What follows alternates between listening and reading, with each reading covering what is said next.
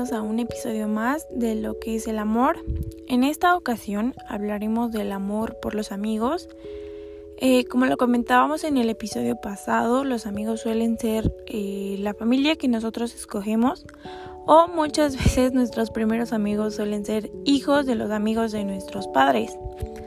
Pero normalmente nosotros comenzamos a tener amigos en la etapa del preescolar y así a lo largo de nuestras vidas en la primaria, secundaria, preparatoria e incluso ahora en la universidad, que es donde se forjan lazos muy fuertes que nos ayudarán en la vida adulta. Y muchas veces estos amigos, como lo decíamos anteriormente, suelen ser esa familia que nos ayuda y nos apoya en los momentos difíciles, incluso con nuestra familia de sangre. Los amigos pueden ser personas con las mismas características que nosotros o unas completamente diferentes, ya que eso hace que se complemente una relación muy bien. Y suelen ser esas personas que nos escuchan y están con nosotros en todo momento. A veces existen periodos de la vida en, en los que todo parece verse de color gris y no encontramos una salida.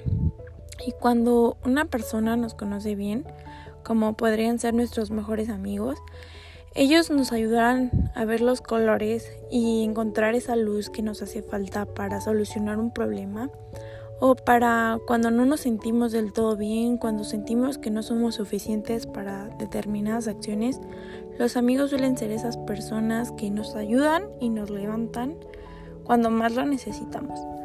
Estos amigos también a veces puede ser que nos hagan sufrir demasiado por una u otra cosa, pero siempre estarán ahí cuando nosotros los necesitamos. Y puede ser que tengas miles y millones de amigos en tus redes sociales, pero las personas que están contigo, que día a día te preguntan cómo estás, cómo te sientes, que están contigo en el momento difícil y te escuchan y te dan un buen consejo, esos son los amigos de verdad. Muchas veces decimos, no, yo tengo miles de millones de amigos, pero en realidad luego te das cuenta y son contados con la palma de una mano porque no todos estarán ahí, a veces muchos lo hacen por conveniencia, porque les puedes dar algo a futuro que ellos necesiten y por eso te apoyan. Y después es cuando tú te darás cuenta si en verdad valía la pena apoyarlos o no. Y podrás descubrir quiénes son tus amigos y quiénes solamente que buscan con un beneficio para ellos mismos.